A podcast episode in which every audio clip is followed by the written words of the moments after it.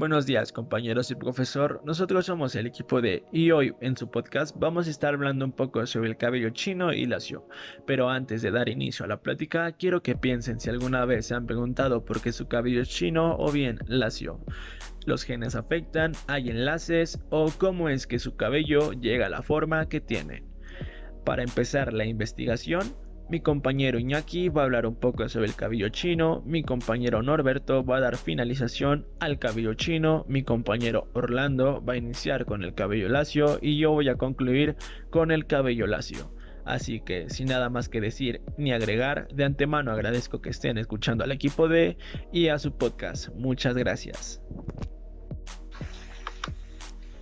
y sus enlaces. El cabello se mantiene unido por medio de enlaces químicos que pueden ser puentes de hidrógeno, salinos y o enlaces disulfuro.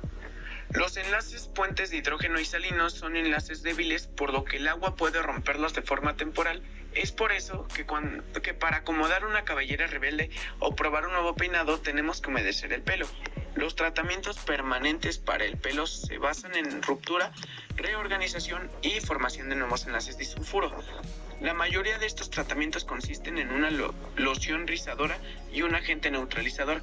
Se puede determinar la edad, el género y el origen racial de la persona que vertió algún pelo y también se puede utilizar para extraer el DNA. Las enfermedades del cuero cabelludo son alopecia, seborrea, pitiriasis y cabello seco o grasoso.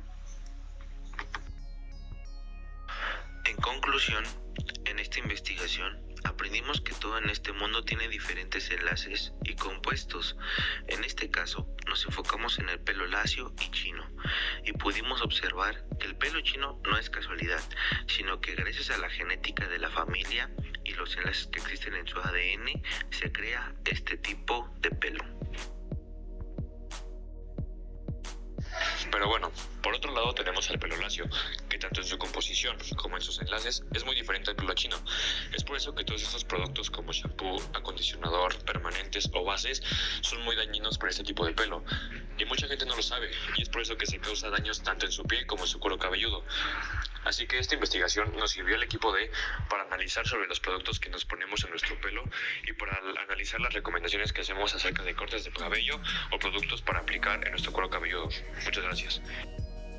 Y como pudimos ver, el cabello lacio tampoco es casualidad, pues los genes y los enlaces también definen que tu cabello sea lacio.